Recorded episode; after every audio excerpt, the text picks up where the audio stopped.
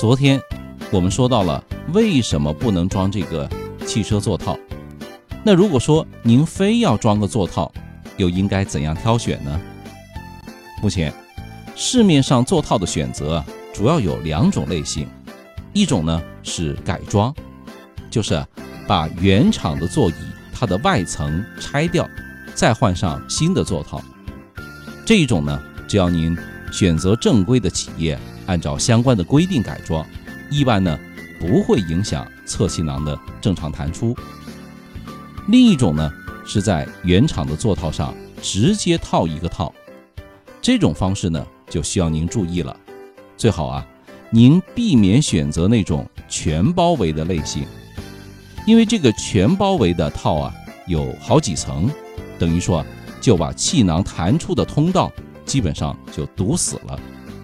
它都包死了，缝住了，回头气囊弹出来的时候啊，会受到很大的阻力。那就是说，您要选择分体式的座套。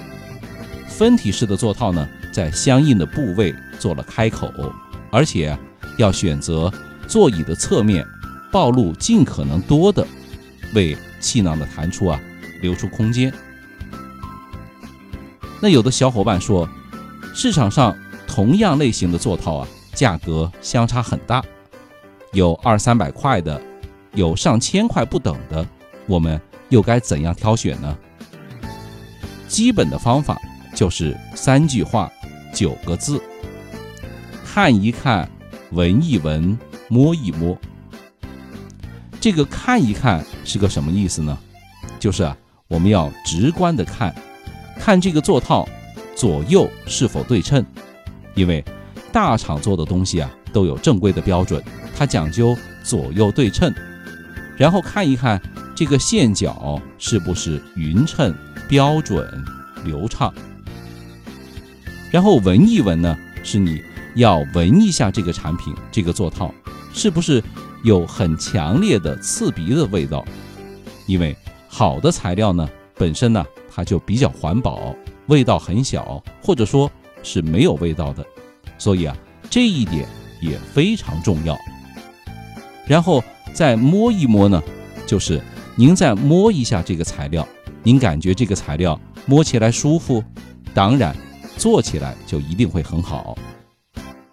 其实啊，还有一点，一定要不那么易燃，因为消防啊有相关的标准，不能说有一丁点火星粘上去就要燃起来的话。那么这个套同样也是不合格的。总之啊，就如果您非得要装这个座套的话，那您就去正规的地方买正规的产品啊。说一下我个人的这个经验，反正呢，我自己呢是在车的里面，不管是座套也好，脚垫也好，还是过去所谓的地胶也好，哼，我是从来都没有用过。有的小伙伴可能认为是习惯的问题，其实啊还有安全的问题。那今天咱们就说这么多，感谢您收听少云说交通，您开车养车用车的小帮手。哈，打个小广告，最后啊，请您记得点赞和转发哟。